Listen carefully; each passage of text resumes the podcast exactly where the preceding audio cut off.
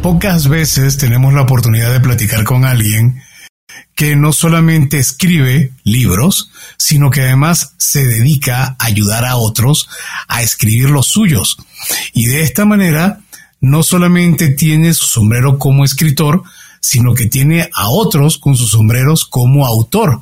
Una persona que al día de hoy su empresa ha escrito más de 12 millones de palabras. ¿Qué te parece? La conversación que tuvimos con Alejandro Pacheco, fundador y director general de Epic Book, de verdad que vale la pena. Él, justo como dice, se dedica a escribir en el país que no lee.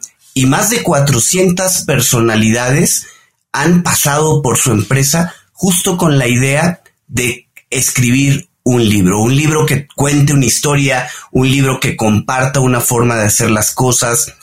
Eh, la verdad es que platicar con Alejandro nos deja muy interesados de conocer todo este proceso y de, ¿por qué no? Poco a poco eh, contar nuestra historia, de que cada quien se adentre en llevar la historia que todos tenemos a un libro. Vale la pena escucharlo. Hola. Has venido a escuchar nuestras historias, ¿verdad? Entonces, bienvenido a Cuentos Corporativos, el podcast donde Adolfo Álvarez y Adrián Palomares hacen de juglares y nos traen relatos acerca del mundo de las empresas y de sus protagonistas. Prepárate a escuchar interesantes historias acerca del management, startups, compañías exitosas y fracasos empresariales. Pon a tono tus oídos y disfruta de este nuevo capítulo de Cuentos Corporativos. Y como todo cuento, este también empieza con un había una vez. Que lo disfrutes. Adolfo, yo creo que no hay persona que no haya soñado en escribir un libro. Todos pensamos que dejar nuestro conocimiento o al menos nuestra experiencia de manera escrita nos permite de alguna forma trascender dejar un legado a los demás y compartir con ellos nuestras ideas, nuestros sentimientos. Pero realmente cuántas personas realmente lograrán cumplir este sueño. Sí, es, y es además como ícono en las personas. ¿Cómo es, cómo es que dice que escribir un libro, sembrar un árbol y tener un hijo, ¿no? Creo que esos son como los tal cual. como los tres grandecitos. Eh, pero como bien lo mencionas, es un arte y para eso, como todo arte, hay que manejarlo, tener la disciplina de dedicación, cumplir una, una pauta, una programación, estar abierto además a la parte de críticas. O sea, yo no me quiero imaginar, está dentro de mis metas escribir un libro. Yo espero que sea de aquí a unos máximo tres años, pero Luego viene el punto de, una vez que sale, ya ese libro no es tuyo. Ya ese libro es de quienes lo leen y quienes te comparten las críticas. Entonces, la pregunta es, ¿cómo se logra ese gran reto de escribir un libro? Pues mira, hoy vamos a hablar con un experto en el tema, que justo nos va a comentar sobre todo este reto y este proceso. Así que iniciemos como siempre con nuestras palabras mágicas. Había una vez un niño mexicano que de pronto se dio cuenta que los libros serían su pasión de vida. Y es así como decide estudiar administración de empresas en la Universidad Tecnológica, la Unitec, en México, para luego cursar varios diplomados en el TEC de Monterrey. Él inicia su carrera profesional enfocada en el negocio de viajes corporativos, donde desarrolla una carrera de más de 17 años en empresas como American Express, Amadeus, Sabre y Expedia. Pero es un proyecto de maestría lo que hace que encuentre de nuevo su pasión y decida publicarlo en Amazon, iniciando así un nuevo negocio. Se trata de Alejandro Pacheco y desde 2017 se convirtió en fundador de Epic Book, empresa que ha ayudado a más de 300 figuras públicas a hacer realidad su sueño de escribir y publicar su libro. Alex ha escrito más de 350 libros para figuras públicas de televisión, política, negocios y deportes. Ha estudiado por más de 10 años el arte de escribir y contar historias, y entre sus mentores destacan autores de gran renombre. Su primer libro, la vida pasa rápido, vendió más de 7000 copias al año desde su lanzamiento. Dentro de las figuras que han trabajado con Epic Book para el desarrollo de sus libros, se encuentra Osotrava y Arturo Elías Ayud, quien en el 2021 lanzó uno de los bestsellers del año, El negociador, publicado por Penguin Random House. Alex, un gusto tenerte en Cuentos Corporativos, bienvenido. Al contrario, Adrián Adolfo, el gusto es mío, muy entusiasmado. Qué bueno, Alejandro. Bueno, eh, hemos tenido la, el gran gusto, la oportunidad de platicar con escritores, personas que ya incluso tienen tres, cuatro o cinco libros ya publicados. Hemos platicado con personas que se dedican a la producción y a la creación de audiolibros, lo cual es una técnica que también nos ha llamado muchísimo la atención, pero es primera vez que hablamos con alguien que ayuda a las personas a crear sus libros.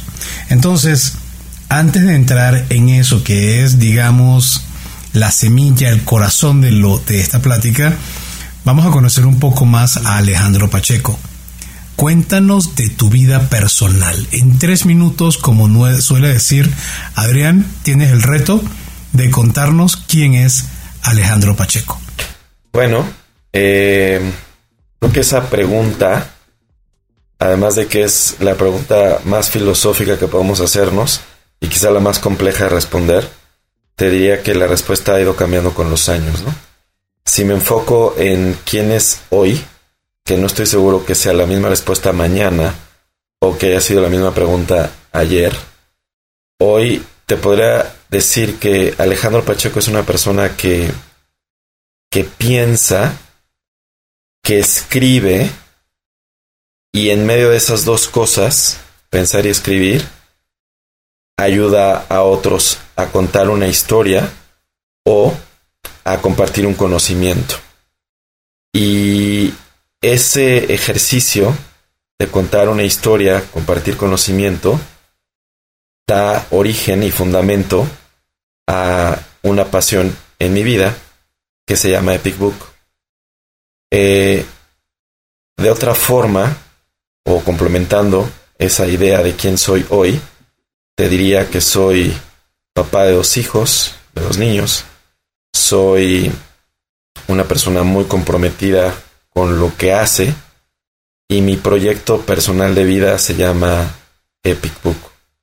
Ese, ese sería la persona que, que está presente en el podcast el día de hoy. Oye Alejandro, pero a ver, para quitarnos un poco la imagen solo curricular, platícanos un poco cuando ya no estás con la cachucha de Epic Book, ¿qué te gustan? ¿Los videojuegos? ¿Cocinas? ¿Le vas a un equipo de fútbol?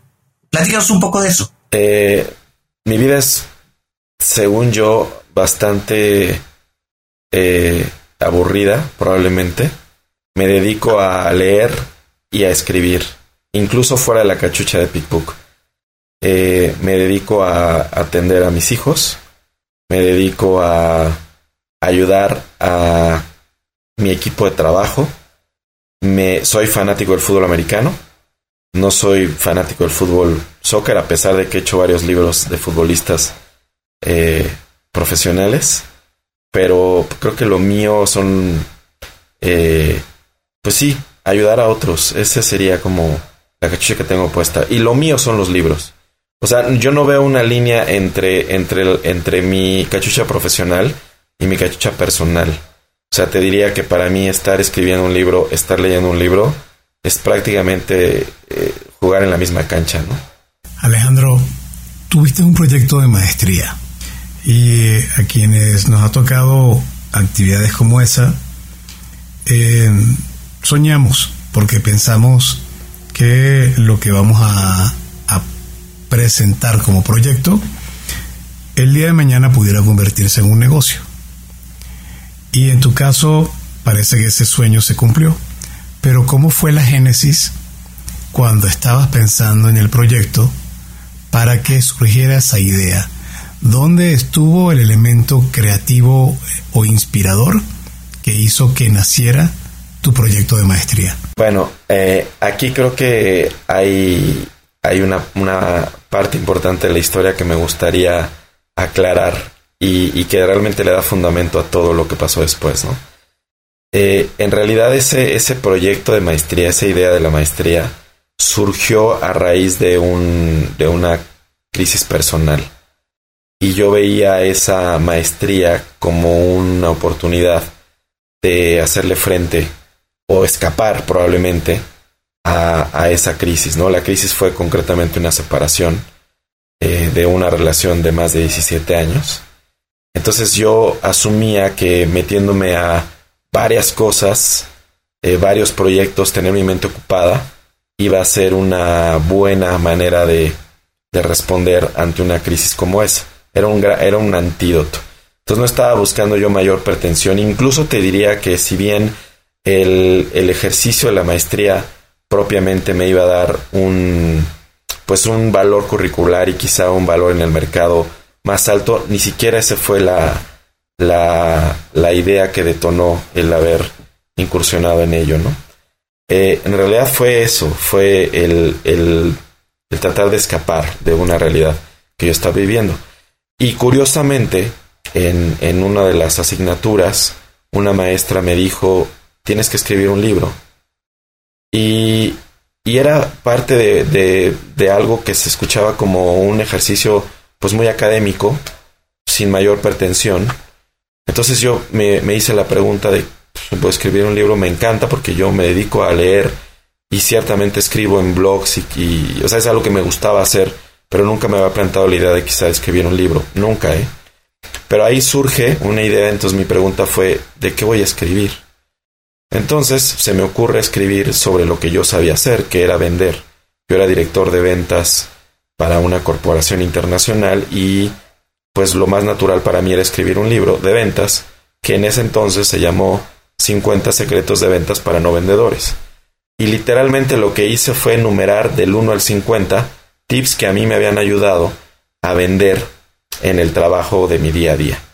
Eh, esa, esa esa tarea, que insisto era muy una asignatura académica y nada más, eh, pues terminó cobrando, eh, cobrando vida cuando yo asumí que ese libro quizá lo podía vender en Amazon.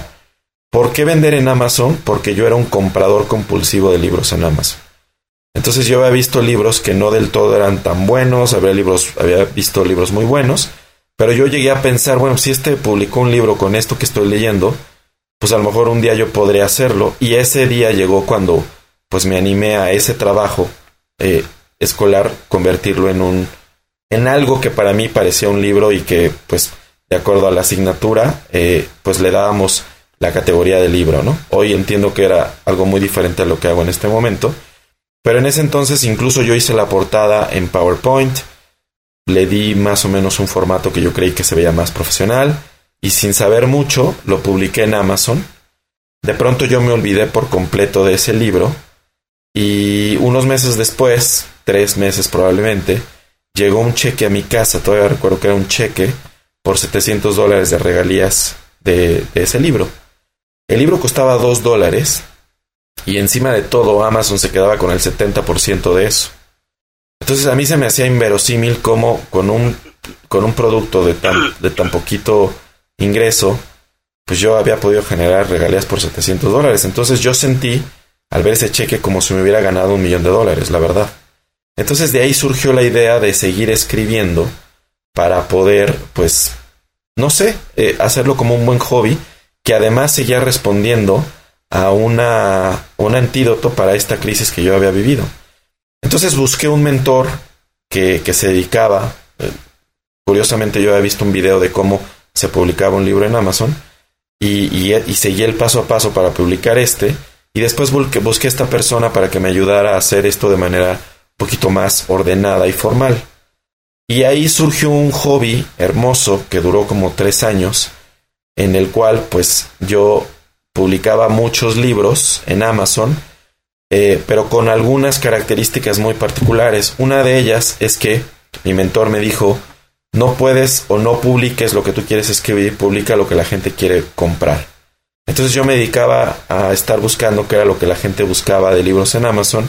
Él me enseñó cómo era esa técnica y yo me dedicaba a escribir sobre distintos temas. sobre cómo entrenar una mascota, sobre cómo arreglar el jardín, pero como tú no puedes ser experto en ventas en mascotas y en jardines, entonces el secreto estaba en cambiarle el nombre eh, como, como el autor un, un seudónimo. Y entonces si hoy tú buscas un libro sobre cómo entrenar una mascota en 10 pasos y el autor es Michael Delgado, ese libro es mío, ese libro soy yo. Entonces así me llené en el transcurso de dos o tres años de 70, 80 libros que me daban no solo un, buen, un bonito hobby, sino un ingreso. Eh, y me voy a seguir con quizá la, la, siguiente parte de la conversación, pero si ustedes necesitan interrumpirme, me dicen. Pero ahí surgió algo que yo ya veía como un muy buen hobby, sin mayor pretensión que simplemente ganar un dinero extra, ¿no? Yo tenía un muy buen trabajo, no necesitaba pues otro ingreso, pero pues quién le dice que no a esas cosas, ¿no? Entonces, por, por dos o tres años estuve yo perfeccionando esta técnica de estar publicando libros en Amazon, hasta que un buen día decidí que era momento de hacer algo más ambicioso. Y ahí nació la idea de escribir mi primer libro formal, y llamo formal porque ciertamente los libros de Amazon eran libros muy cortitos, y eran libros como muy académicos que no tenían una estructura pues nada sofisticada, ¿no? Pero que ganaban dinero. Entonces decidí hacer un proyecto de libro como, como se debe de hacer, y ahí me acerqué a mentores que habían publicado sus libros, escritores famosos. Yo era un gran lector y seguía varios de ellos y veía que ellos, ellos tenían talleres de escritura. Y entonces ahí me acerqué a, a que me dieran pues el know-how de cómo se escribía un libro. Y entonces en este proyecto nació mi primer libro que se llama La vida pasa rápido. Y ese libro era muy distinto a los que yo publicaba en Amazon. Este era un libro de verdad que yo eh, pues trataba de de articular mucho de lo que estaba pasando en mi vida. Primero como un ejercicio de catarsis y segundo como un verdadero ejercicio de un escritor, ¿no? Ahí yo ya me sentía como con estas tablas o credenciales de algún día poder llegar a, a ser escritor y ahí empezó a crecer un poquito mi ambición. Pero nada más hasta ahí, ¿no? Era publicar un libro como se debe publicar y listo. Dime, Adrián. Ok. Oye, a ver, platícanos. Ahorita que nos decías que buscaste mentores para iniciar en este camino. Eh, ¿Cómo fue este proceso de buscar mentores? ¿Qué tan fácil fue? Y la otra, eh, ¿a qué mentor le tienes pues algún cariño especial, algún recuerdo especial que nos puedas comentar? Claro. Eh, mira, en mi caso, que yo, o sea, yo siempre he creído en la figura del mentor, ¿no? O sea, yo creo que un mentor, un coach, una persona que te guía, puede resolver un problema que a ti te hubiera tomado cinco años, te puede ayudar a resolverlo en cinco minutos. Entonces siempre he tenido como en mi mente clara la idea de un mentor. Entonces por eso cuando publiqué mi primer libro en Amazon, busqué en YouTube y encontré una persona, vivía en Canadá y él me ayudó a hacer este ejercicio de Amazon. Entonces ahí había una mentoría. Y después, pues al ser un gran lector, yo soy esta persona que se la pasa en presentaciones de libros y yo había ido a presentaciones de libros de escritores muy famosos como Francisco Martín Moreno, como Beatriz Rivas, como Armando Vega Gil, que fue fundador de Botellita de Jerez. Y como eran ellos a los que yo técnicamente seguía y los veía alcanzables, fueron a ellos a quien yo me dirigí en primera instancia. Por ejemplo, Beatriz Rivas, que es una escritora publicada por Alfaguara, múltiples premios y bastantes eh, pues, libros escritos, descubrí que daba un taller de escritura. Eh, y entonces ahí me acerqué, como cualquier persona, a inscribirme a ese taller. Y ahí empecé yo a acercarme a este tipo de personas, ¿no? Realmente no fue tan complicado porque al ser yo una persona que estaba, pues un aficionado a los libros, como que entendía muy bien quién, cómo, quién daba talleres y así, ¿no? Estos tipos de escritores se la pasan dando talleres de escritura y lo mejor que puedes hacer es pues acercarte a ellos si de verdad quieres hacer algo, algo en serio, ¿no? Sobre todo escritura de ficción qué es lo que ellos hacen. Eh, yo, el libro que escribí no era, era ciertamente un libro de no ficción, pero eh, pues la ficción siempre te ayuda a aclarar tus ideas y, empezar a ejercer el ejercicio de escritor. así fue como, como me acerqué a Beatriz y pues si, si contesto a la pregunta de quién admiro, pues sin duda es ella como, como mentora que yo he estado varias veces en sus talleres y algunos otros como Armando Beagil o como Federico Treger y todos son autores publicados de libros, ¿no? Y yo he estado en varios talleres con ellos. Alejandro, tengo una gran inquietud. Eh, la vida pasa rápido. Es como tu primera obra que realmente, como lo mencionas, te sientes que es tu, tu ópera prima desde el punto de vista de escritor. Quería consultarte dos cosas. La primera es, ¿de qué trata? Y la segunda es, ¿cómo te fue? Bueno, eh, ese libro, eh, quizá empiezo primero por la segunda. Ese libro, eh, contestando cómo me fue, ese libro cambió mi vida. Y no en el sentido de, de, el libro fue un rotundo éxito, aunque lo fue, sino porque ahí dio origen a lo que hago hoy. Entonces, insisto, sin mayor pretensión o estrategia, yo lo único que quería era contar algo de mí. Y ahora voy a la primera pregunta. Eh, ¿De qué trata ese libro? Eh, es, es, un ejercicio personal en donde cuento cómo atravesé por un proceso de transformación. Eh, por eso le llamo La vida pasa rápido, porque me di cuenta que eres capaz de transformar tu vida en un corto tiempo y de igual manera en un abrir y cerrar de ojos te das cuenta que si no has hecho mucho, la vida se va muy rápido, ¿no? Entonces, como que tiene esta, esta, esta dualidad en ese sentido. ¿De qué trata el libro? Habla sobre una historia personal que atraviesa cuatro umbrales, desde cómo empezar a amarte a ti, trabajar en algo que de verdad te apasione, eh, dejar estas lealtades que te detienen en la vida o pues anclan tus propios límites a nivel espiritual, mental, físico y, finalmente cómo puedes eh, hacer un ejercicio profundo de transformación. No te diría que es un libro de coaching porque no soy coach, pero es un ejercicio de cosas que yo personalmente hice para cambiar y sacar a esta persona del lodo en el que me encontraba, a encontrar una pasión en mi vida, a transformarme físicamente y, mentalmente y a buscar una, un nuevo comienzo en mi vida. Pero ojo, la historia no trata acerca de mí, porque yo siempre he sido de la filosofía que no se trata de contar la historia por contar la historia. En realidad no nos interesa la vida de alguien. Nos interesa siempre y cuando nosotros podamos aprender de, esas, de sus propias lecciones. Entonces no te diría que es un libro del ego desde yo me pasó esto y se los quiero contar, sino es más bien apalancarme de una historia que me, que me sucedió a mí para poder sacar y escarbar lecciones que le pueden servir a otros. Entonces creo que ese fue el gran acierto y el gran éxito de ese libro. Una vez que publiqué ese libro, eh, intenté eh, publicarlo de muchas maneras y yo mismo eh, le abrí el camino al libro hasta que un buen día en una presentación del libro en un, en un bar en Coyoacán, una persona se me acercó y me dijo, oye, me encanta tu libro, me encanta lo que leí, quiero que me ayudes a escribir el mío. Y ahí fue donde surgió, sin saberlo, lo que más adelante se convertiría en Epic Book. Yo al principio mi respuesta fue, claro que te ayudo, me encantó a mí el proceso, aprendí mucho y con mucho gusto te puedo ayudar, pero yo lo dije como amigos, o sea, era una persona que no conocía, de hecho, pero yo lo dije como, pues, altruistamente te ayudo, ¿no? Inmediatamente me lanzó la pregunta que todo el mundo quisiera escuchar, ¿no? Me dijo, ¿cuánto me cobras? Y yo dije, wow, incluso me quiere pagar por hacer esto. Y entonces, pues, más eh, tarde que temprano, nos sentamos los dos a escribir ese libro y resultó ser un gran proyecto para esta persona. Por supuesto, para mí también era un ejercicio, pues, como completamente nuevo y a raíz de, de, de, ella, una, una, chica, me mandó pues a todos sus amigos que estaban en un grupo de coaches que querían libros y entonces empecé a ayudarlos a ellos de manera muy un poco desorganizada y luego a raíz de que iba terminando un libro y luego otro y luego otro, me empezaba a buscar más y más gente hasta que empezaba a llegar gente de mayor perfil, ¿no?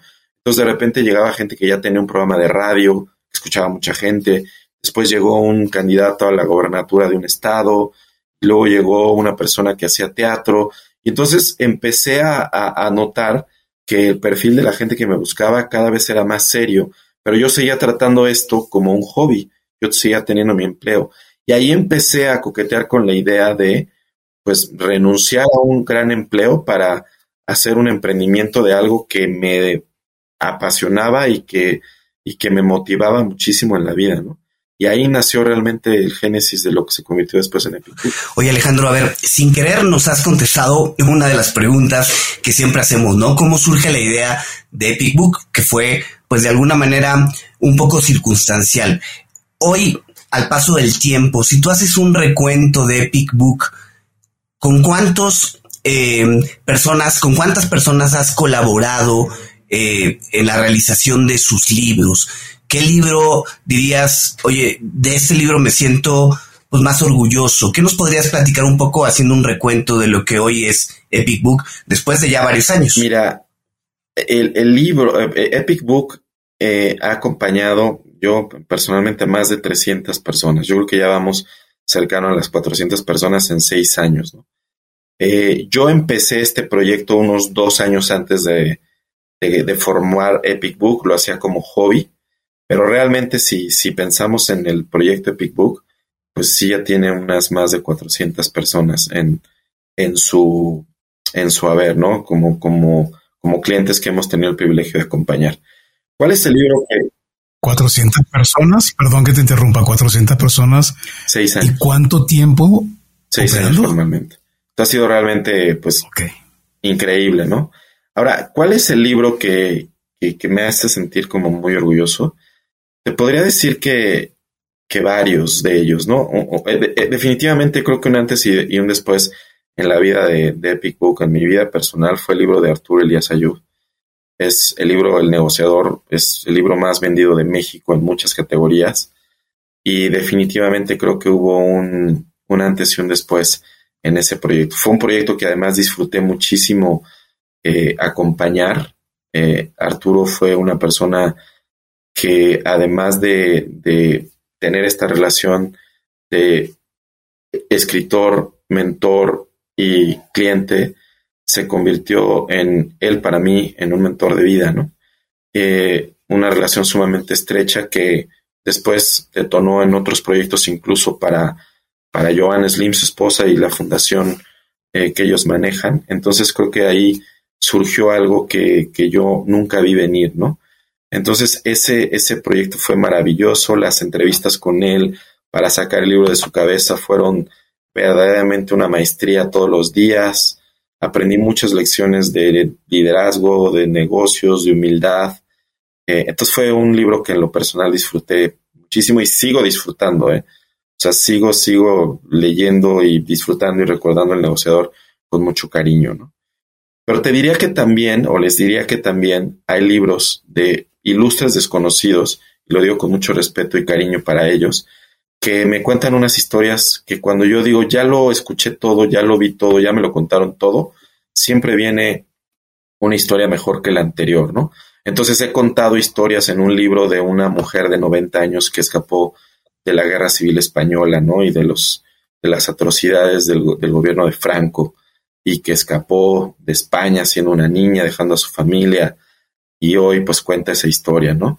Eh, en, en, este camino he encontrado personas que tienen un récord Guinness, personas que tienen 200 competencias extremas en sus hombros, eh, personas que han sufrido abuso, eh, personas que han superado un cáncer en fase terminal, en estado casi cuatro cuando les daban dos semanas de vida, e historias mágicas, ¿no? Personas que les han trasplantado un órgano, eh, en fin, o sea, estoy lleno de historias, o sea, y mi vida hoy está alimentada por pues esa inspiración de todas esas 400 personas que me han tenido la confianza de poderlos acompañar para hacer la construcción de su libro. Entonces sería un poco injusto quedarme solo en el libro de Arturo. Después han venido y antes muchísimos más. Y si ustedes me preguntan, oye, ¿has escrito sobre el páncreas? Te diría sí has escrito sobre esto o aquello, les diría también que sí. ¿no? Y ahí viene entonces a preguntarte, ¿no? Eh, escuchándote se me ocurre la siguiente reflexión, que no sé si estés de acuerdo. Creo que existen dos tipos de personas. Eh, en lo que a libros o a escribir libros se refieres. Los escritores y todos los demás. Y en el caso de los escritores, son personas que como existen los pintores, como existen los poetas, como existen los músicos, personas que se quieren, se dedican a la profesión como tal. Pero los que no se dedican, y como de repente yo podría ahorita tomar un lienzo y pintarlo, pero eso no me convierte en pintor, pero me ayuda a transmitir lo que yo siento. ¿Qué consideras tú que está detrás de la motivación de, un, de alguien que no es escritor, pero que quiere escribir su libro? Es una excelente pregunta. Eh, y nosotros te diría que primero déjame tratar de separar un poco la figura del escritor, porque yo le tengo mucho respeto a la palabra escritor. Hay, hay escritor que para mí es una persona que se dedica a escribir, tiene el oficio, incluso puede vivir de ello, y es esta persona que normalmente escribe ficción, escribe novela o escribe eh, una obra literaria. Lo que nosotros hacemos en Epic Book no es una obra literaria. No podría considerar que uno de mis clientes se convierte en escritor. ¿Qué son mis clientes? Es un autor. Es una gran diferencia, ¿no? El autor es una persona que transmite un mensaje a través de un libro, pero ese mensaje puede ser el método para bajar de peso.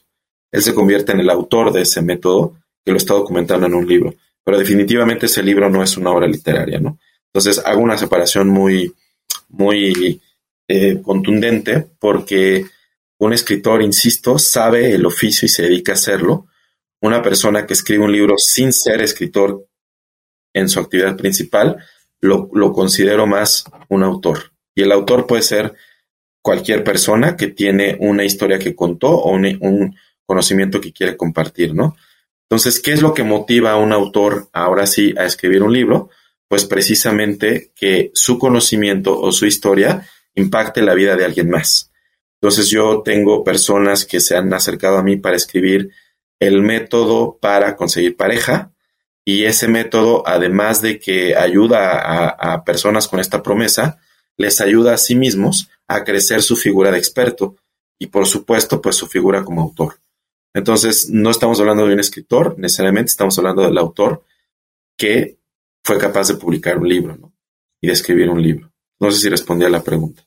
Totalmente, totalmente. Oye, a ver, en tu página mencionas un método de 10 pasos para crear un libro.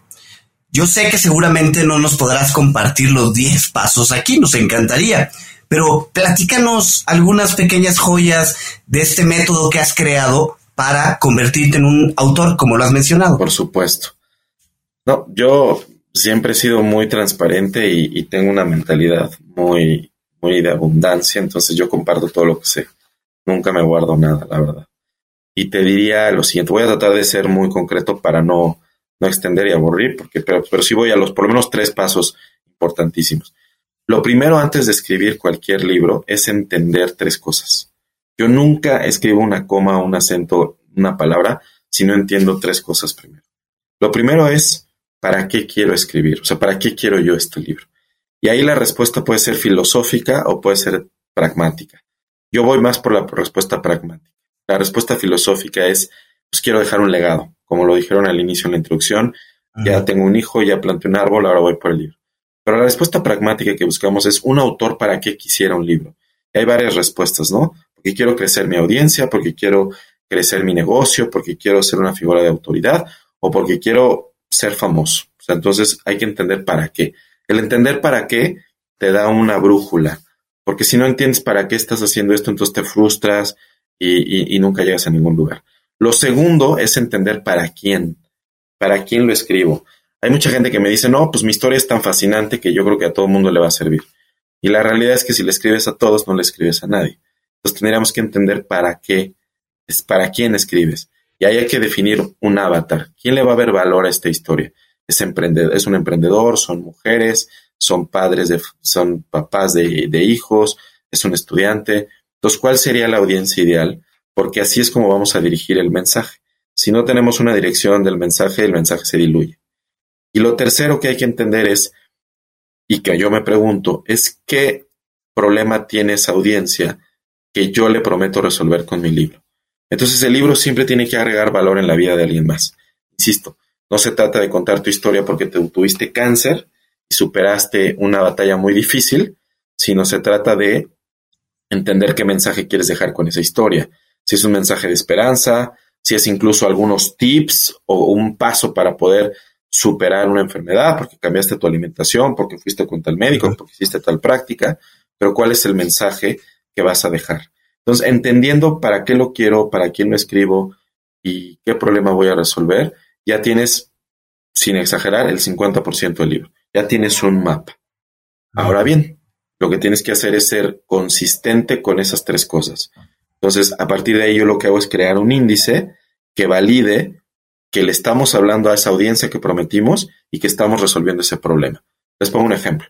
Yo dije que iba a hacer un libro para estudiantes para encontrar su misión en la vida.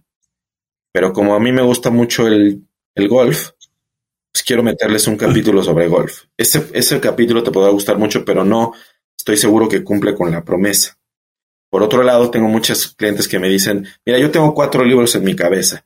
Quiero escribir sobre esto, sobre esto y sobre esto. Y resulta ser que hacer este ejercicio, al hacer este ejercicio, pues no eran cuatro libros, era uno, porque sí ciertamente todo cabe en ese, o bien eran ocho, porque definitivamente no podemos mezclar los temas porque nos saldríamos de esa promesa. Entonces, entendiendo las tres primeras preguntas, creamos el índice y sobre el índice ahora sí desarrollamos el contenido. Yo no escribo un libro si no tengo claro el índice, el mapa y estas tres preguntas. Ese sería como el proceso a nivel macro que yo utilizo para, para escribir un libro. Y el primer punto que comentas debe ser de, la, de los más complicados porque por una parte hay el elemento filosófico y por otro lado también el elemento de ego, donde como, como, siento que soy una, una autoridad en el punto, a lograr separar el yo de lo que realmente va a funcionar o hacer funcional a quien me va a leer, eh, es un trabajo que incluso hasta para ti debe ser delicado al momento que lo estás revisando o estás viendo el planteamiento con tu cliente. No sé si ocurre, pero yo quiero, me pongo un poco en tus zapatos y creo que, no sé si yo estuviera escribiendo un libro sobre Adrián y Adrián empieza a hablarme de no sé, de las dificultades que él pasó y cómo el niño logró salir adelante y cómo ahora es tal cosa y digo, a ver, no sé, no sé si te pasa, bájale dos o vas bien o tienes que hacer ese tipo de coaching. Sí, sí, sí, sí. De hecho, eh, yo lo que les diría es que mi trabajo no es necesariamente escribir el libro. Eso es la parte fácil. Realmente mi trabajo es exactamente esto que acaban de decir. Es esta consultoría en velar por los intereses del lector y por supuesto del cliente. Entonces, yo sí soy muy cuidadoso en que el libro no se escuche al yoyo o que tengamos que eh, vanagloriar al propio autor para poder transmitir un mensaje. Yo sí soy muy, muy, eh, pues implacable en cuidar las formas y el fondo de lo que estamos haciendo. Entonces, sí soy esta persona que te sugiere, te cambia eh, la narrativa cuando siento que ya está muy dedicada a la persona. Porque, insisto, el libro, a pesar de que es tu libro, tú como autor, no se trata de ti, se trata cómo puedes ayudar a otros. Les voy a poner un ejemplo que creo que es muy bueno. Estoy haciendo el libro ahorita, mientras hablamos, de una persona que tiene un récord Guinness, dos de hecho. Eh, tiene muchas hazañas, ¿no?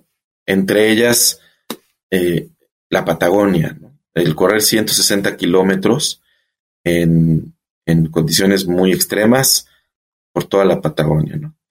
Entonces, la historia per se de esa, esa aventura, eh, sí la narramos de manera muy emotiva, muy emocional. Iba yo caminando bajo el sudor, bajo el sol, soportando el sudor, aguantando la deshidratación. O sea, eso se hace para emocionar al lector. Pero no nos quedamos en eh, toda la hazaña que él vivió. En algún punto él se da cuenta en esa, en esa, en esa aventura que hay un punto de no retorno.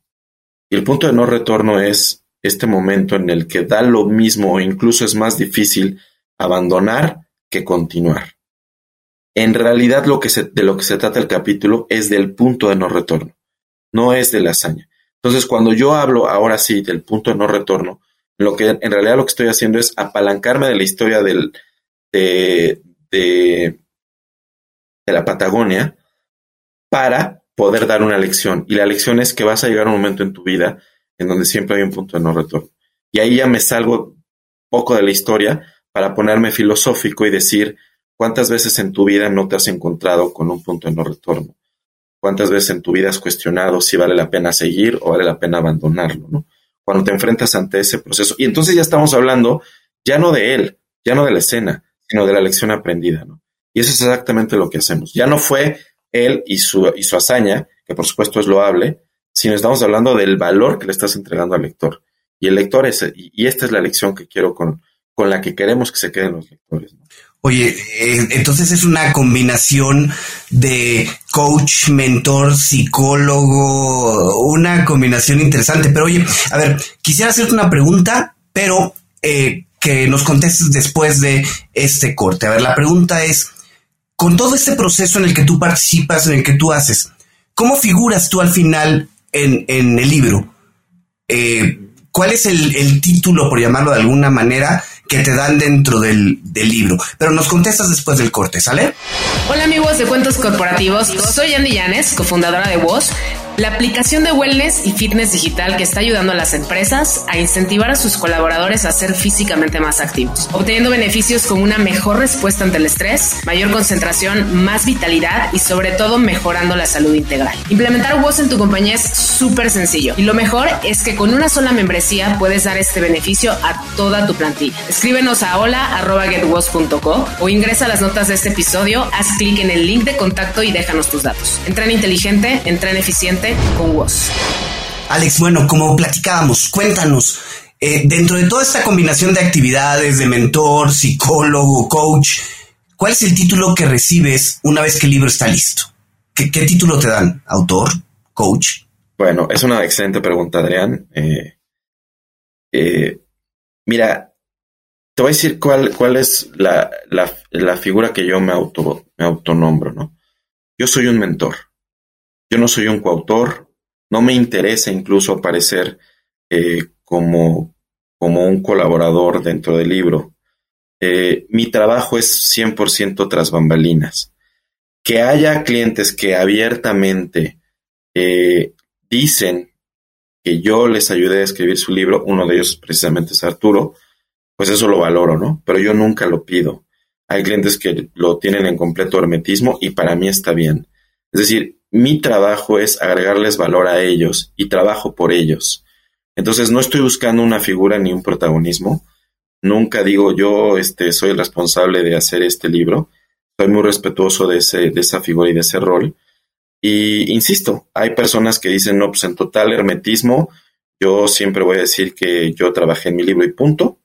Y hay personas a las que, como Arturo, que incluso en entrevistas públicas de televisión o aquí dicen, oye, Alex es el que te ayudó con tu libro y él abiertamente dice, el que me ayudó, no, el que me lo escribió, ¿no? Entonces eso pues lo valoro y lo agradezco, pero no es lo que yo estoy buscando. Incluso en el libro del negociador, él pone en, en la última página mi nombre. Yo eso no lo escribí, yo no me autoescribí ni me autonombré. Simplemente mandé el manuscrito, cuando lo revisó la editorial en la última etapa, él lo agregó, ¿no? Y yo, de eso fue un factor sorpresa para mí, cuando me dio la primera copia impresa pues, y firmada por él, me dijo, mira, lee tal página, y yo ahí me enteré que él había puesto mi nombre, pero yo no lo buscaba, ¿no? Entonces, así, así ha sido. Entonces, ya concretamente la pregunta, eh, Adolfo Adrián, eh, no, no soy un, una figura que aparece, soy muy respetuoso y para mí mi figura es de un mentor, de un coach. Oye, tengo también, tengo muchísimas dudas en verdad bueno, para mí esto, esto debe ser una de las profesiones más antiguas del mundo, pero a la vez una de las menos conocidas. Eh, ¿Cuánto tiempo y cuánto es el costo promedio de un proyecto como este? Mira, eh, respondiendo primero, no, no era una pregunta, pero para darte un poquito de contexto. Este trabajo que hago yo es el trabajo más antiguo. Así se escribió la Biblia, de hecho. Hay, hay un escribano que va documentando eh, pues los pasajes, ¿no? Y creo que así se han escrito los grandes libros de la historia, ¿no? Salvo los libros de escritores, porque esos sí eventualmente asumo que todos los escriben ellos, ¿no? Pero si nos vamos a los libros de Barack Obama o de quien tú quieras una figura de estas, yo estoy seguro que todos tienen una figura como la mía, ¿no? Entonces creo que es una profesión pues muy loable, pero a la vez muy de eh, pues el desconocido, ¿no? Es como en la banda de música, el bajista es el que está allá atrás y es como que le da el ritmo a la melodía, pero siempre es el que todo el mundo nadie se acuerda de él, ¿no? Entonces creo que es un poco, haciendo una analogía quizá un poco eh, burda, pero es un poco lo que hacemos acá. Eh, un proyecto con nosotros tarda entre seis y ocho meses, desde la idea en tu cabeza hasta la publicación de tu libro. Eh, cuando el promedio normal de una persona que lo hace por sí misma es más de dos años, ¿no? Entonces yo siempre le pregunto a mis clientes cuánto valen dos años de tu vida. Nosotros hacemos posible tu libro desde la idea hasta la publicación en apenas unos meses, ¿no? Dentro del mismo año podemos estar publicando. Eh, ahora que decía eh, de la Biblia y que pues les he contado de los 400 libros, yo les diría que hemos escrito más de 12 millones de palabras. Eso significa 13, 14 veces la Biblia, ¿no? Eh, en, en, seis años. Eso es lo que hemos escrito en Epic Book. ¿Cuánto cuesta un proyecto de estos? No tenemos un, un una tarifa como un, menú de restaurante, porque hay ningún tipo de proyecto es igual, ¿no? Hay gente que la interceptamos desde cero, hay gente que la interceptamos en una etapa avanzada, hay un libro que es altamente autobiográfico, hay un libro que tiene un método más científico, menos autobiográfico. Entonces siempre tratamos de hacer una propuesta que sea aterrizada para la persona, ¿no? Entonces, pues no, no, no, no, te, no tendría como un estándar. Pero estableces en tu, en tu modelo la posibilidad de tener ingresos por la venta del libro. Es una buena pregunta. No, no participamos de los ingresos de la venta del libro.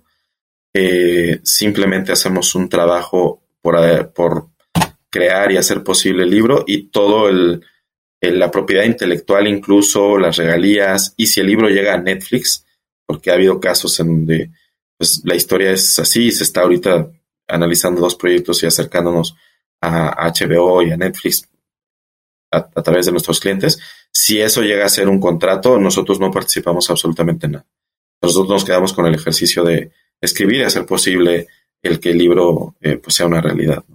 Oye, Alex, la verdad es que esta historia es fascinante y como buen libro parecería que todo es una historia feliz, pero en algún punto hubo un reto, hubo un momento donde dijiste, ¿qué hago yo escribiendo para otros? No veo futuro, mejor me regreso a ventas en American Express o en Sabre. ¿En algún momento dijiste, esto no va a jalar? Eh, muchísimas veces. Es más, la idea era completamente absurda. Te voy a poner el contexto de cómo, de cómo eh, me aventé la irresponsable y ambiciosa idea de crear Epic Book. Yo tenía un empleo que pagaba todas las cuentas y más. Era este empleo de bonos cada tres meses, aguinaldo de 60 días, eh, seguro médico, pues, seguro de estos médicos mayores ilimitado, eh, hoteles de cinco estrellas, viajes en primera clase, viajes por todo el mundo. Entonces yo decido renunciar a eso que te acabo de narrar, ¿no? Para empezar, renuncié en Londres, porque mi jefe en ese entonces vivía en Inglaterra y yo me fui a verlo a Inglaterra en primera clase, a renunciarle. Entonces ya de ahí era, era bastante, pues, pretencioso ese, ese ejercicio de renuncia. Y cuando él me hace la pregunta, bueno, ¿y a dónde te vas? Pues lo que todo el mundo esperaba dentro de esa oficina es que yo les dijera, no, pues me voy a la competencia, a una empresa mejor, ¿no? Todos me imaginaban en Salesforce, en Microsoft, y yo les dije, me voy a hacer mi propio negocio. Entonces, cuando, dices, me voy a hacer mi propio negocio, pues todos dicen, bueno, pues quizá ya va trabajando en algo y seguramente pues es bueno en esto y en aquello, pues algo bueno estará pensando, ¿no? Bueno, ¿y de qué trata tu nuevo negocio? Bueno, pues me voy a ir a escribir libros. Entonces ahí sí todas las caras fueron de, perdón, ¿cómo que escribir libros? Sí, sí. O sea, vas a vivir de escribir en un país que no lee. Y yo dije, sí, eso es exactamente lo que voy a hacer. Voy a escribir en un país que no lee. Y entonces me dijeron, bueno, pues saluda bien a todos, despídete bien de todos, porque pues eventualmente vas a estar aquí tocando la puerta, vas a regresar. Y yo dije, no, no, no, no quiero regresar, o sea, pero obviamente estaba sembrado el miedo, ¿no? Cuando yo regresé a México, estaba pues muy temeroso, este, con muchas dudas, pero ya había dado el paso. Me fui a Coyoacán a despejarme una tarde y ahí me encontré a un chico que vendía poemas, este, poemas que él escribía, o sea, en, fotocopias. Entonces se acercaba contigo, te daba una fotocopia del poema y te lo recitaba y cobraba 20 pesos. Y entonces yo me vi reflejado y dije, es exactamente esto por lo que yo renuncié. O sea, dije, si esto no funciona, terminaré yo siendo esta persona en Coyoacán que está vendiendo poemas. Eh, y a los primeros tres meses de haber renunciado, yo ya estaba en el hospital con una neuropatía y, ronchas en la piel, del nervio que sentía de, de, no poder sacar el barco adelante, ¿no? Porque pues ya le dedicaba todo mi tiempo, pero había que vender, pero también había que escribir y había que cobrar. Y entonces fue, fueron momentos de mucho estrés, ¿no? Y a los tres meses, pues yo ya estaba en un hospital. Al año, yo estaba, bueno, si esto no funciona, vendo mi casa, que la vendí. Y, con eso me apalanqué de un dinero. O sea, imagínate a, qué grado era el, luchar por un sueño y una pasión que estás dispuesto incluso a vender tu casa, ¿no? Este, sin afectar a mis hijos, porque ellos ya no estaban conmigo, estaban con su mami este, pero yo decía, la casa que tengo, que afortunadamente tenía otra, pues dije, esta hasta la vendo, ¿no? Ahí me apalanqué un poquito, pero todo el tiempo era en qué momento puedo regresar, ¿no? En una ocasión vi en un foro de emprendimiento en Estados Unidos una playera que decía unemployable, lo que quiere decir en español como no empleable. Y ahí fue donde me convencí que ya no había marcha atrás. Mi punto de no retorno era, yo ya no soy empleable. O funciona esto porque funciona, o me voy a manejar un Uber o lo que sea, pero yo ya no soy empleable. O sea, yo ya no me veo regresando a tener un jefe y tocando la puerta. Y ahí fue donde realmente creo que mental y psicológicamente era tan, tan fuerte la escena para mí, o, el no hay otra opción, que es donde verdaderamente PickBook empezó a despegar, ¿no? Cuando el primer año lo hice con mucho miedo y con muchas dudas, y con, con este apalancamiento de pues si vendo mi casa y ahí tengo un colchón y si no funciona hago esto, el estar pensando en si no funciona me, me quitaba tanta energía que en el momento en el que yo me convencí que ya no había marcha atrás, ahí es donde realmente las cosas empezaron a, a, tomar un camino pues bastante sólido y, consistente. O sea, literalmente hiciste realidad la escena de quemar los barcos. yo quemé los barcos. Quemé los barcos. Sin duda. Y, me parece loable y además, bueno, te admiro y, estoy seguro que quienes te están escuchando sienten mucha empatía con, lo que has vivido porque es lo que ocurre con muchos emprendedores. Y estoy seguro que no te arrepientes, aunque no, no, no te lo pregunto, pero ¿para qué preguntártelo? Porque no dudo que no te arrepientes. Pero, ¿qué habrías hecho distinto si tuvieras la posibilidad de repetirlo? Varias cosas. Todavía hoy creo que, sigo haciendo cosas que podría haberlas hecho mejor, ¿no? Y ya han pasado seis años. ¿Qué habría hecho distinto? Habría confiado más en mí. Eh, eso de entrada, ¿no? Eh, el, el, empezar con muchas dudas y el considerar la posibilidad de eventualmente regresar te quita mucha energía, ¿no? Entonces yo hoy que lo veo, creo que debía haber confiado más en mí, más en el proceso, sobre todo porque yo sabía que lo que hacía le agregaba valor a otras personas, ¿no? Pero iba con, con, cierto miedo, ¿no? Si, si ustedes eh, son fanáticos del fútbol americano, yo, yo jugué fútbol americano y ahí, ahí, ahí decimos que te lastimas cuando juegas con miedo. Cuando no juegas con miedo, cuando de verdad tú estás con todo el temple, difícilmente te lesionas, ¿no? Te lesionas cuando crees que te puedes lesionar. Entonces fallas cuando estás dudando de si puedes de verdad hacer, hacer esto realidad. Entonces, de entrada, eh, confiará más en mí, ¿no? Alguna vez escuché en, un, una lección de, emprendimiento que si tu, si tu negocio no crece eh, o, está estancado entre ciertos montos de dinero, el problema eres tú, el problema es tu mentalidad, ¿no? Si no crece cuando ya eres una empresa de 10 millones de dólares, Entonces el problema sí está en otro lado, ¿no? El problema está en tus sistemas, en tus procesos, en otras cosas. Pero al principio, el, que tu negocio no crezca, el problema eres tú y tu mente. O sea, lo que tienes en tu cabeza. Entonces, confiaría más en mí, estudiaría más mi propia psique para poder este, convencerme de que era posible soñar en grande desde, desde el día cero. Entonces, yo viví con muchas dudas mucho tiempo. ¿Qué otra cosa haría? Definitivamente hacerme de un equipo de trabajo antes.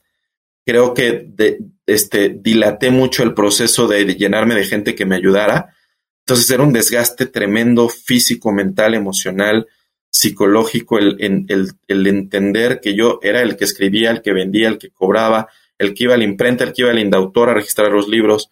Entonces, si hubiese confiado más en el proceso de que todo iba a ir mejor si yo liberara mi tiempo para eh, invertirlo en, en, en, en actividades más estratégicas, más que operativas, hubiese tenido un equipo antes y probablemente hubiésemos crecido de una manera más acelerada y sobre todo con mucho menos dolor para mí, porque por dos o tres años yo no tuve fines de semana, no tuve tiempo para mis hijos, no tuve tiempo para una relación, no tuve nada, o sea, terminaba de trabajar a las dos de la mañana y a las siete de la mañana ya estaba trabajando sábado y domingo.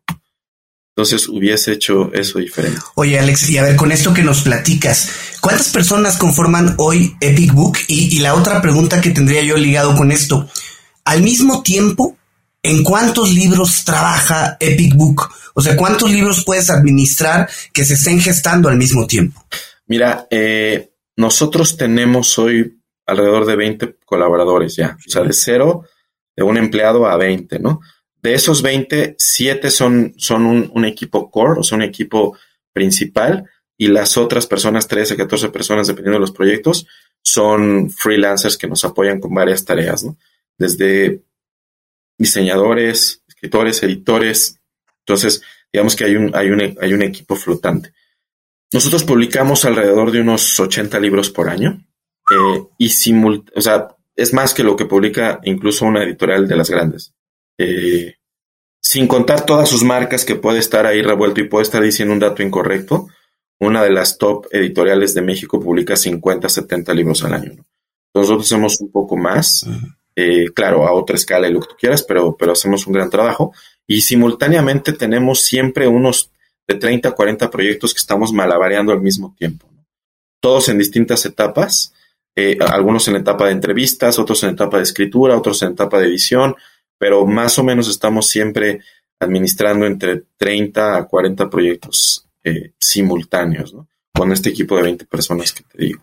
Ale, eh, no sé si es una percepción o tú me corregirás si es una realidad, pero mm, entre lo que se dice que, que México no lee o que mucha gente no lee, lo que yo he visto últimamente, los últimos años, es que hay una corriente, sobre todo muy centrada en los adolescentes y posadolescentes que están leyendo de una manera impresionante. Y sobre todo están leyendo, por una parte, eh, Back to the Basic, están volviendo al papel, ya no es eh, Kindle, y por otro lado, son personas jóvenes, escritoras o escritores de 20, 25, 30 años que escriben cinco libros, diez libros, y, y, de repente ves a jóvenes de 18, 19, 17 años haciendo filas desde las 5 de la mañana en una librería para que esta persona, como si fuera Taylor Swift,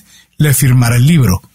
Es una realidad, eso está pasando y si está pasando, esos autores están contando con el apoyo de empresas como Epic Book. Eh, sí, sí está pasando. Eh, también hay un mito acerca de que México no lee. Sí, sí, primero voy por esa parte, ¿no? ¿Realmente el México lee o no lee? ¿Leemos o no leemos? Sí leemos. Hay una gran familia de lectores. O sea, tan hay, familia de lectores que, que hay libros que se acaban, o sea, que van en la tercera, cuarta, quinta edición. El tema es que si somos 130 millones de personas, pues a lo mejor hay un, un millón de muy buenos lectores, ¿no? Y eso pues hace un gran universo para, para, para la industria. En comparación con un universo de 130, pues es a lo mejor muy pequeño, pero con todo y eso hay un gran universo de lectores que sí leen. La buena noticia es que aquellos millón de lectores que sí lee, lee mucho. O sea, no tenemos más o menos lectores. Tenemos lectores que no leen un libro al año, leen tres, cuatro. Un emprendedor lee muchísimo, un CEO lee muchísimo, una mujer que tiene eh, muchas dudas sobre su matrimonio, sobre su relación, sobre sus hijos, lee muchos libros. Entonces sí tenemos un gran universo de lectores. También es cierto que los, que los adolescentes, nuevas generaciones, están leyendo, no necesariamente leyendo libros, sí leyendo libros, también leyendo libros, pero leen muchas cosas. En redes sociales se leen cosas. Y también hay nuevos formatos de libros, como por ejemplo el audiolibro. Entonces, yo creo que el libro físico sigue siendo el rey, y no creo, sigue siendo el rey, porque yo que me dedico a esto, como, como bien lo comentan, en una presentación de libros hay gente que va a que su, su artista, su rockstar, que es el autor de un libro, se lo firme, ¿no? Eso no pasa con un audiolibro o con otro formato. Entonces la gente sigue consumiendo el libro físico, que es algo que ha sobrevivido cuando, por ejemplo, ya no existen discos, ya no existen CDs. El libro sigue estando más vivo que nunca como formato físico. Y sí hay mucha gente entusiasta que va a las presentaciones y trata a sus autores de libros como si fueran un artista, como si fueran unos rockstars, ¿no? Entonces, contestando a las preguntas, sí leemos, sí hay una nueva generación de gente que lee y sí hay nuevos formatos para consumir libros, pero de cualquier manera el libro físico sigue siendo el rey y muchas de estas figuras que ustedes ven ahí, que firman libros y tal, son personas que, que, nos han, que nos han dado el privilegio de acompañarlos con esos proyectos. También hay muchos que han estado por su cuenta, pero sin duda hay muchos de ellos que, que nos han privilegiado con, con su confianza. ¿no? ¿Cómo ves a EpiBook en cinco años? ¿Qué te imaginas? ¿Dónde te imaginas llegar con todos tus libros? Mira, eh, Epic Book es una empresa que nunca ha dejado de transformarse. Creo que lo que estamos haciendo ahorita, las decisiones que estamos tomando es democratizar la idea de escribir un libro para que el libro no sea solamente el privilegio de unos cuantos. El 1% de la población mundial es aquella que escribe un libro. Eh, a mí me gustaría que fuera mucho más democrático el, acceso a escribir. Y lo que estamos haciendo es ahorita eh, nuevos formatos de libro, que no necesariamente son estos libros para que los consuman las masas, pero que son un ejercicio más íntimo para poder contar una historia. Y les pongo un ejemplo. Estamos haciendo libros o promoviendo libros que cuentan la historia del abuelo. Eh, aquella persona que fue tu mentor durante toda tu vida y que dejó grandes lecciones, que es un libro que no le va a interesar al público en general, pero sí le interesa a tu familia. Entonces estamos haciendo semblanzas de vida. Estamos haciendo libros que sean en formato ilustrado, como cuentos, para poder ayudar a profesionales como terapeutas de niños a que tengan un mayor acercamiento a su audiencia. Y son libros muy pequeñitos, de 40 páginas, pero que son ilustrados. No, no estamos reinventando el libro negro, pero sí estamos ayudando a esos autores o a esas personas a ayudarles a contar un cuento para poder acercarse a su audiencia, que son niños y papás, ¿no? Entonces, lo, lo, lo, que les quiero decir es que estamos buscando muchos formatos, no solo el típico libro de Arturo Elias Ayubo, de estas figuras que, que son emprendedores, empresarios o psicólogos, o que cuentan una historia de vida, como para que ese libro se escriba y se venda en Gandhi, sino más bien estamos haciendo una democratización para hacer varios formatos de historias cortitas, como el nacimiento de un hijo. Me encantaría poder documentar todo lo que está pasando para que en 18 años él tenga el testimonio de lo que, de lo que sucedió, ¿no? Y todo está en un libro, que sería más interesante que tenerlo en un video, O en un teléfono, que en donde pues, no sabemos ni siquiera si van a existir los formatos en 18 años. Entonces estamos buscando estos formatos de micro libros, micro cuentos, micro historias, para democratizar el acceso a escribir lo que tú quieras contar. Y eso es lo que estamos haciendo ahorita, y eso es a donde veo que va a, a dirigirse la tendencia en los próximos años. Bueno, entonces vamos a estar atentos en los próximos años y si tenemos vida y dentro de unos 10 años eh, estamos los tres aquí dando vueltas por el mundo, haremos un punto contigo para validar cómo ha ido el sueño de Epic Book. ¿Te parece? Me va a encantar, Adolfo Adrián. Ahora vamos de nuevo a la parte personal de Alejandro. Y voy a hacer una pregunta que puede sonar un poco tonta, pero tengo que hacerla. ¿Te gustan los cuentos? Me encantan los cuentos. No lo dudo. ¿Y cuál es tu escritor de cuentos o cuál es tu cuento preferido? Mira, Eh, yo creo que el cuento favorito es definitivamente El Principito. Eh, a mí me encanta la analogía, la filosofía, eh, la manera en la que se plantea una visión de la vida bastante simplista, lo digo con mucho respeto, de, cómo puedes ver el mundo, ¿no? Es, un cuento que, me encanta. Y les voy a decir otra cosa. Yo soy fanático de las moralejas soy fanático de, de, de todas aquellas cuentos que, que, siempre terminaban cuando era niño. En, y la moraleja de la historia es, ¿no? La historia de la liebre y de, y de la tortuga, eh, la historia de los tres cochinitos, estos cuentos tan, tan inocentes que fueron mis primeros accesos a la lectura. Yo siempre he sido un lector desde niño. Yo no, yo no pedía juguetes de, de, niño, yo pedía eh, cómics de Superman. Entonces yo creo que de ahí ya estaba sembrado que mi destino iba, iba a terminar en libros sin atar cabos, ¿no? Entonces esas historias de moraleja me, me fascinan, me matan. Hoy la manera en la que escribimos los libros en Epic Book es basado en los tres cochinitos, basado en, la liebre y en, y, en, la tortuga. Es la moraleja de esta historia es esta, ¿no? Pues a mí me fascinan estos cuentos de Oye, Alex, a ver, ¿algún libro que nos puedas recomendar? ¿Algún libro que, se te ocurra ahorita? Yo te diría que, eh, te voy a decir dos, dos, de mis libros favoritos, pero te voy a dar un, un tip, o les voy a dar un tip a, sobre todo a la audiencia, de cuál es el libro que deberían leer. Eh, eh, mi, libro favorito de novela, mi escritor favorito de novela es Diablo Guardián. es un libro que, que a mí me, me, me, me, me enseñó una maestría en cómo se escribe un libro. Si lo leo como lector, lo disfruto. Si lo leo como una persona que se dedica a escribir, lo disfruto tres veces más, ¿no? hay, tantos secretos en la manera en cómo está redactado que, que me vuelan la cabeza las tres, cuatro veces que lo he leído, ¿no? Pues Diablo Guardián de Javier Velasco es, es mi libro favorito. Eh, yendo yendo a, la, a, a, a, un poco lo que hacemos en Epic Book, el formato ideal del libro para mí, y que es además una gran historia, es Padre Rico, Padre Pobre. Padre Rico, Padre Pobre, además de que es un, es un libro que me acercó a una mentalidad distinta con respecto al dinero y que me ayudó mucho en mi camino emprendedor, la forma en la que está narrado ya en la estructura de ese libro es lo que nosotros tratamos de emular en Epic Book. Es contar una gran historia que deje un aprendizaje. Entonces, esa es una gran historia. La historia de un padre rico y de un padre pobre que enseñan unas cosas, distintas formas de ver la vida, que nos dejan una gran lección e incluso un método para resolver un problema. Esa es la fórmula o la el, template que nosotros tratamos de emular en, en Epic Book. Y como ese, muchos otros, ¿no? Pero lo digo como un libro icónico que se escribió hace más de 30 años y que sigue siendo el libro más vendido de finanzas personales. Ahora, ¿qué, qué libros? No, no, yo no estoy sugiriendo que la gente lea Diablo Guardián y Padre Rico, Padre Pobre, eh, que me encantaría, pero eh, ahí es donde viene el, secreto, ¿no? ¿Qué libro es el libro que deberías de, leer? Eh, yo siempre pienso en algo que me está incomodando en mi vida y me hago la pregunta, ¿a quién le preguntaría esto si tuviera que resolver este tema, no? Y la respuesta siempre va a ser el autor de un libro.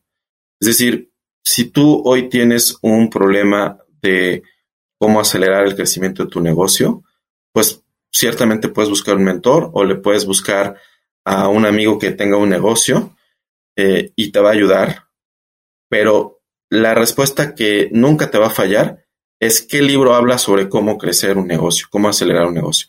Y ese es el libro que deberías de leer. La gente a veces la veo confundida y dice, ah, bueno, pues es que lo vi, me llamó la atención y, y estoy leyendo el libro sobre cómo, este, pues cómo crecer un negocio. Oye, pero pues tú no tienes ni siquiera un negocio. Ah, no, sí, pero se veía interesante. Pues, a lo mejor si tú tienes un empleo, el libro que voy a estar leyendo es cómo convertirme en el gerente, ¿no? Entonces yo siempre pienso en qué pregunta te tenías que estar haciendo y la respuesta siempre la vas a encontrar en un libro. Ahí te voy a dar una idea que no sé si consideres que sea interesante como negocio, pero ya que estás en el sector te la planteo. A mí en lo personal me ha pasado que yo soy un ávido lector, pero tengo muy mala memoria. Y entonces uno de los temas que me ocurre con frecuencia es que yo sé que ese problema en algún libro me parece haberlo leído pero uno, no recuerdo cuál, y dos, no recuerdo exactamente cómo fue la propuesta de planteamiento de resolución. Entonces, me he dado la tarea en los últimos años de buscar métodos. Por ejemplo, el método Castle es uno muy conocido para ir absorbiendo toda la información de los libros. Pero es un método complicado. Conclusión, si el día de mañana puedes ayudar a los lectores no solamente a leer, sino además a identificar un método donde te ayude a clasificar y a tener la información que lees de una manera que la puedas utilizar de manera pragmática y rápida cuando la necesites, yo voy a ser tu fanático número uno por el resto de la vida. Excelente, muy buena propuesta, Adolfo. Pero entonces me, llega me, me lleva a preguntarte, ¿existe alguna aplicación móvil o algún gadget tecnológico que hoy en día uses con alguna frecuencia?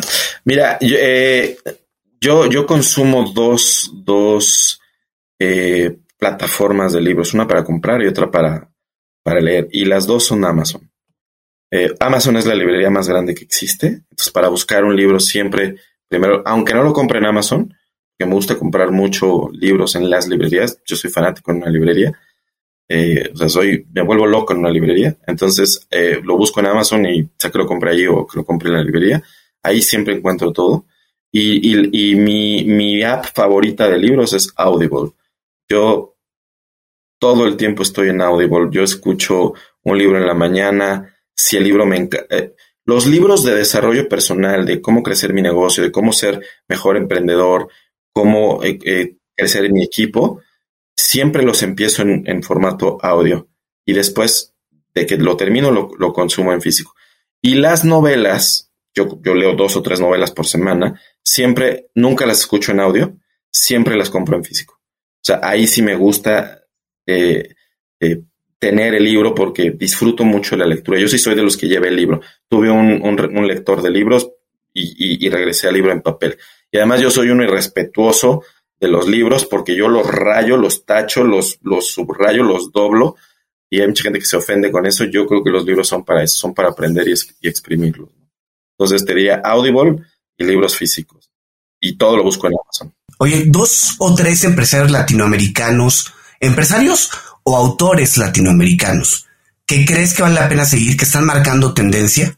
Autores de sus libros. Sí, puede ser autores. Mira, te, voy a decir uno de los libros en el que tuve el privilegio de, trabajar que de verdad me ha cambiado muchos paradigmas y me ha ayudado tremendamente en mi vida y como empresario. Y es el libro de Marisa Lazo. Eh, Marisa Lazo Shark Tank. Eh, el libro se llama La ambición también es dulce. Disfruté muchísimo trabajar con Marisa. Eh, el libro habla de una historia de emprendimiento fantástica de una mujer que empieza vendiendo un pie de pera en la cocina de su casa con una batidora austerizer y termina vendiendo 55 mil pasteles a la semana con una plantilla de mil empleados. Eh, eh, una historia como esa pocas veces la, he escuchado. Entonces, ese libro, además de que tuve el privilegio de acompañarla, es de los libros que yo digo y que la sigan porque es una persona que me ha cambiado, pero por mucho y me ha ayudado mucho como, como empresario. Ese sería definitivamente uno de ellos. Eh, pues no sé si, no sé si es como muy obvio, ¿no? Pero pues por supuesto el libro de Arturo es un libro que, me ha ayudado en, en negocios y, y, a nivel personal en mi vida, me ha dado una gran visión.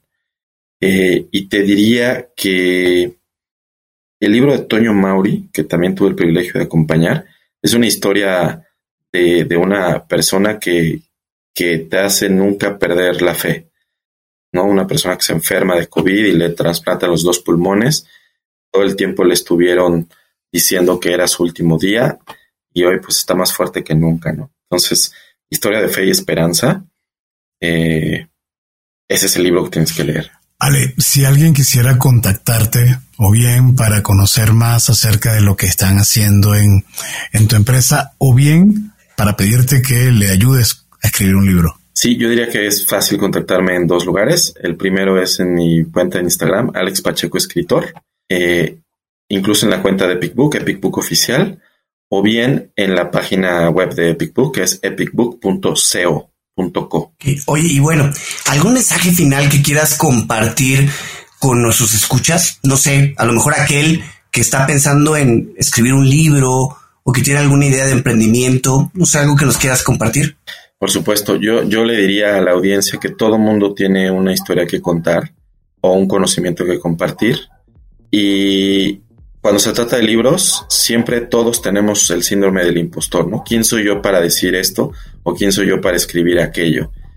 Yo les diría que un consejo que tú le puedes dar a una persona, no tienes idea cómo podría cambiarle la vida para siempre. Entonces, que siempre confíen en que su historia puede ser valiosa para alguien más y qué mejor que la escriban en un libro.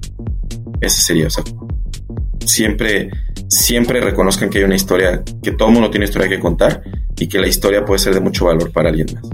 Bueno, Alejandro, realmente muchísimas gracias. Ha sido un episodio fascinante.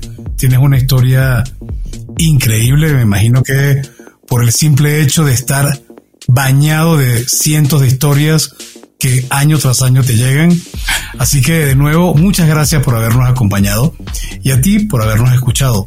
Si te gustó este episodio, no dudes en suscribirte en tu plataforma y calificarnos con cinco estrellas. Te invitamos a escuchar nuestro programa Cuentos Corporativos Radio a través de la señal digital de Radio Mex, la radio de hoy, todos los martes y jueves de 8 a 9 de la noche, hora de la Ciudad de México, en www.radiomex.com.mx. Y recuerda revisar y escuchar episodios seleccionados de cuentos corporativos a través de Neo, la revista especializada en negocios.